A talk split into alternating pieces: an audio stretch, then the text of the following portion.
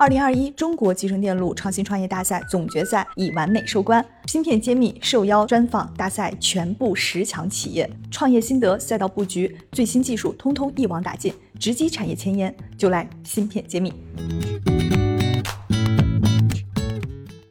欢迎大家关注芯片揭秘，我是主播幻石。今天我邀请到了德意威电子股份有限公司的市场总监罗挺罗总来做客我们节目，请罗总跟大家打个招呼。大家好，我是罗挺，德意威电子市场总监。好的，罗总呢，其实也是刚刚在我们二零二一中国集成电路创新创业大赛总决赛的路演上得到了三等奖的一个很不错的一个成绩，所以我想先问问您，参加完这个大赛有什么样的感受，跟我们分享分享。这个大赛，这个非常激动。其实我们之前也参加过一些比赛，但是这次的话，我们感觉非常的专业，尤其是要通过这种选导师的制度的话，嗯，整个制度非常的新颖。我们在整个过程中也是和大家一起学到了很多东西。感觉有压力吗？因为这次的这个团队很多都是非常专业的。对我们看到实际上最后的比分的话，大家也是非常的焦灼，差距非常的小。其实我们当时会觉得你们是一个非常有特色的项目，还这次参赛的并没有跟你们做同样的，但是取得名次也不容易。大家这个竞争的好激烈哈，对，各有特色，因为每个领域都有非常优秀的创业者。现在国产集成电路的话，就是大家各擅相通。那对我们整个大赛从这个安排上面有没有什么样的建议，可以跟我们组委会来讲一讲？觉得总的来说的话是更加顺畅。不过我觉得第一届嘛，可能大家都在摸索。如果把我们整个经验、整个轮廓告诉下一届的话，我相信能办得更好。罗总给了我们非常好的一个期待，其实我们也会觉得非常开心。这一届大赛呢，能吸引到甚至有一定规模的公司都来参赛，其实这个对我们来说也是一个很好的互相交流和学习的一个平台的机会了。那我也想请罗总给我们大家介绍一下，你们德意威是一家做什么样的一个公司，面向的是什么样的行业，是解决什么样的问题？我们家做的话是存储控制芯片，这个其实是相对比较好容易理解的。就是现在存储的话，从过去的机械的存储向半导体存储发展。过去当然也有光学存储，比如说光盘它就需要光驱。那我们半导体存储的话需要半导体的驱动。我们本质上的话是做半导体的驱动，只是我们整个行业的话现在把它叫做存储控制器。那做存储控制器这个事情听起来好像是大的存储板块一个非常细分的一个点。那我想问问难不难啊？这个东西门槛高不高？这个的话其实是门槛非常高。的，因为存储的话，它其实它对可靠性的要求非常高，因为你存在硬盘里面的数据就像你的钱一样，你是不能丢的，所以说它对可靠性的要求是比其他普通的芯片还要更高的。所以不能丢的数据不只是存储颗粒决定的，也是我们存储控制器这个模块决定的，是吗？对，因为这个半导体是不断的发展的，就是说工艺的发展的话是突破我们的想象的。实际上的话，这工艺的话它其实是不完美的。我们的存储控制器就是把一个不完美的存储变成一个非常可靠的、可用的，然后性能又好的这样一个产品。相当于就是说，我们把面粉把它做成面包，你才能够享用。听起来这个非常通俗易懂的一个比喻。那你们做这个行业多久了？现在市场拓展的状况怎么样了？诶，我们团队的话。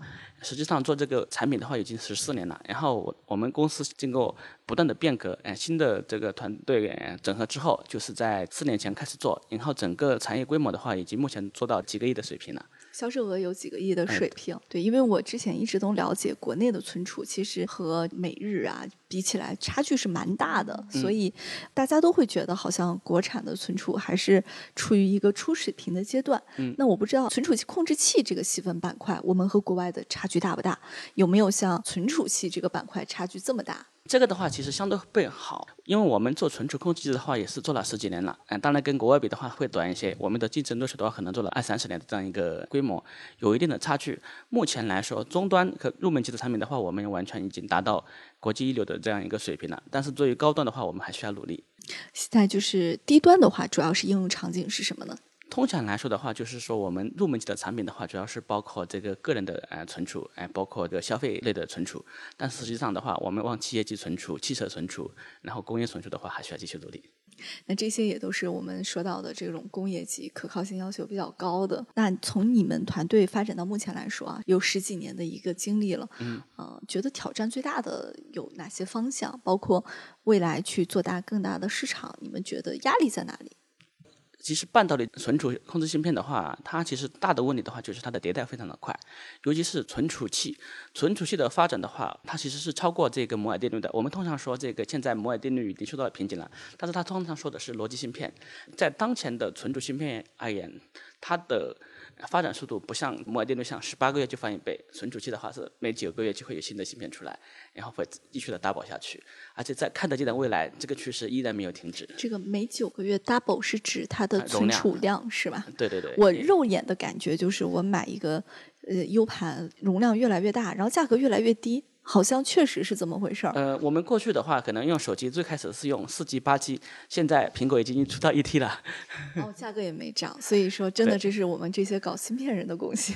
呃，对它其实它的挑战的话，就是我我们叫做反摩尔定律，就是对消费者来说，摩尔定律是一个很开心的事情，因为你同样的价钱享受了更好的服务。但是对于我们设计来说的话，设计了同样的东西，我只能卖一半的价钱了，所以我只能不断的把规模做大，然后不断的做新的产品，才可能保持成长。那就这个话题，是不是可以理解为，比如说九个月之前做的产品，你每九个月就得持续的去迭代、去投入，否则可能就会失去这个市场。可以这么说，但是说来说的话就没那么绝对。就是存储介质的话，它是九个月，但是我们控制器的话，它可能会缓一点，它可能会向下借用两代。但整个趋势来看的话，你就是不断的要更新。然后因为存储介质越来越便宜，它可能会进入更广阔的市场，它就需要过去半导体存储进入不了的市场，比如说企业级存储，现在能进去。嗯、比如说更高端的汽车存储，过去进不去，现在进得去。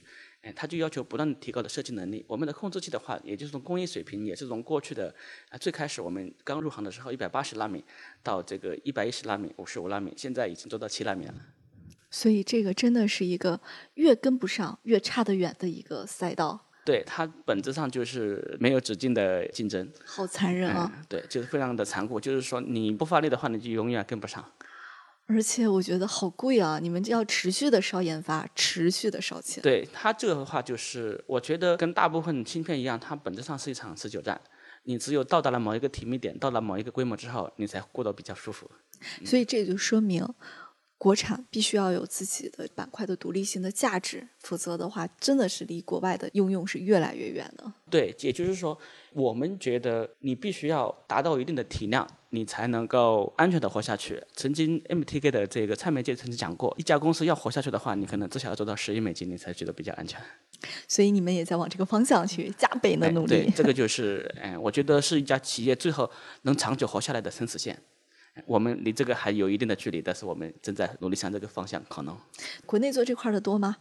哎，多一个行业有机会就会涌进无限的创业者，但是我们相信这个行业最终是能够做起来的，因为在大家一起奋斗之下。好，那我们最后花一点时间，让您界定一下，在这样一个又重要，然后参与者还不少的一个行业，德一的特色是什么？怎么让大家很快的区分出来？你们嗯、我们的特色的话，就是我们能够在各个产品性持续性的出货，有一定的啊营收，就是通过你不断的营收你的产品，能够经过市场大规模的验证，然后你才够不断的开拓新的产品。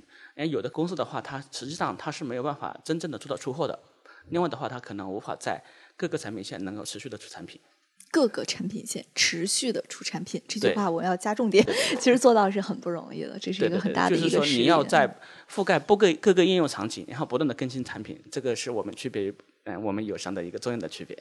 能够让不同的颗粒厂都能匹配到你们的后端。对，因为这个游戏最终的就是看你的耐力，你是不是能够持续的做。你持续的做的话，你可能成为一代拳王，或者说你还成不了拳王。感谢罗总带给我们一个非常让我印象深刻的一个逻辑的分享，因为我觉得这个行业确实是要让我们更加有耐力，而且更加敢投入，才能可能活下去，坚守到最后的一你必须要不断的滚大，你才能觉得说你是能够达到了生死的安全线。对，那这里我要跟你们的潜在投资人和未来投资人说一句：要舍得花钱，要持续这个烧下去，可能才会见到最终的明天。对，因为这个市场足够大，足够有想象力。好的，好的，谢谢罗总的分享，非常感谢。我是德仪微电子市场总监罗挺，我在芯片揭秘等着你。